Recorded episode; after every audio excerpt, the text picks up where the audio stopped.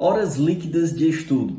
Quanto mais, melhor? Olha só, deixa-me fazer uma pergunta aqui, vou colocar duas situações para você, para nós fazermos uma comparação, tá certo? E aí nós vamos ver se realmente horas líquidas significam é, mais aprendizado. Olha só, situação 1.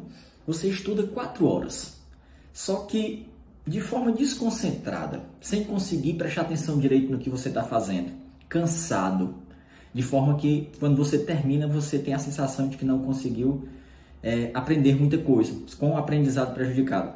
Você estudou 4 horas. Agora olha a situação 2. Você estuda somente 3 horas, uma hora a menos, mas de forma altamente concentrada, focada e com um bom aprendizado. Percebe que na situação 1, embora você tenha mais horas líquidas de estudo, é muito provável que o seu aprendizado não tenha sido legal, que o seu rendimento tenha sido bem menor, mesmo com uma hora a mais de estudo.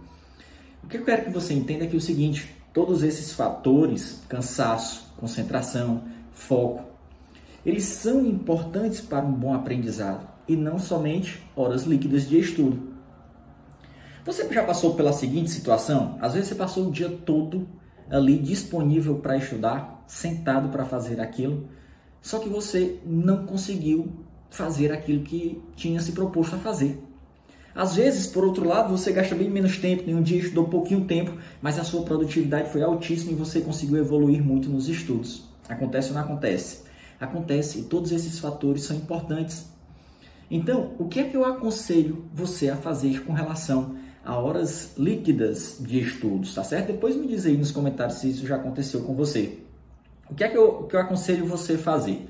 É você procurar um tempo de estudo diário que permita você estudar de forma eficiente, porém que isso seja sustentável no médio e longo prazo. Vou já dar meu exemplo do que eu estou falando aqui. O que eu quero que você busque é o seu ponto ótimo de estudo. O que é isso, Bruno? E como eu busco? Você vai fazer isso testando. Se você está estudando muitas horas por dia, mas sente que não está rendendo, vá diminuindo essa quantidade de horas até você ter um pouco mais de descanso, de forma que você consiga render mais na hora que você estiver sentado para estudar, que você consiga ficar se concentrado. Olha só o meu exemplo. Teve uma época que eu estava estudando e queria aumentar minha quantidade de horas líquidas de estudo. Eu estava rendendo 3 horas aproximadamente. E aí, alguns dias eu fazia 3 horas, 3 horas e meia. E teve um dia que eu peguei e consegui, ah, hoje eu vou esticar mais. E fiz 5 horas de estudo. Eu fiz uma hora e meia a mais do que eu fazia normalmente. Só que o que, é que aconteceu no dia seguinte? No dia seguinte, eu tinha ido dormir bem mais tarde, tinha ido dormir uma hora e meia mais tarde, não descansei bem. No outro dia, quando eu cheguei do trabalho, eu estava muito cansado e não conseguia estudar nada. Então, em vez de eu ter estudado dois dias com três horas, três horas e meia, que daria aí seis horas, sete horas de estudo, eu estudei um dia muito, estudei cinco horas, mas no outro dia estava muito cansado e não consegui render. Então, não adianta eu fazer muito um dia para ficar muito cansado, muitas horas líquidas nesse dia e nos outros dias não conseguir render. Por isso que nós temos que buscar esse ponto ótimo. E isso vai variar de pessoa para pessoa, se é 3, 4, 5, 6 horas, tá certo? Você tem que buscar o seu limite. E claro, à medida que você vai evoluindo na jornada, que você vai passando mais dias com regularidade, com foco, você consegue, o seu, seu cérebro é um músculo, é um, um órgão do nosso corpo, ele vai conseguindo render mais, você consegue passar mais horas. Então, se você está começando do zero, não adianta você querer começar muito em uma jornada de médio e longo prazo, de forma que você não está rendendo naquelas horas que está sentado, porque está muito, muito cansado, desconcentrado, desfocado.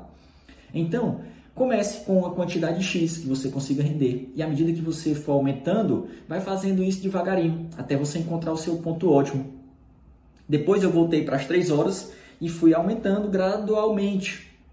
E aí eu percebi aquela quantidade ideal, 3 horas e meia, 4 horas, que eu conseguia render, para no outro dia eu dormir um pouco, tá descansado, claro, aquele cansaçozinho é normal, não é, não é que você também durma feito um urso, mas de forma que no outro dia eu conseguia me concentrar, tá certo? Não adianta também estudar demais 5, 6 horas líquidas e no outro dia não conseguir render. Então a melhor coisa é o que? Você ir fazendo testes. do seu ponto ótimo, uma carga horária que você consiga estudar bem, vai bater aquele cansaço, mas no outro dia você deu uma descansada a ponto de conseguir render, está descansado na hora de começar a estudar.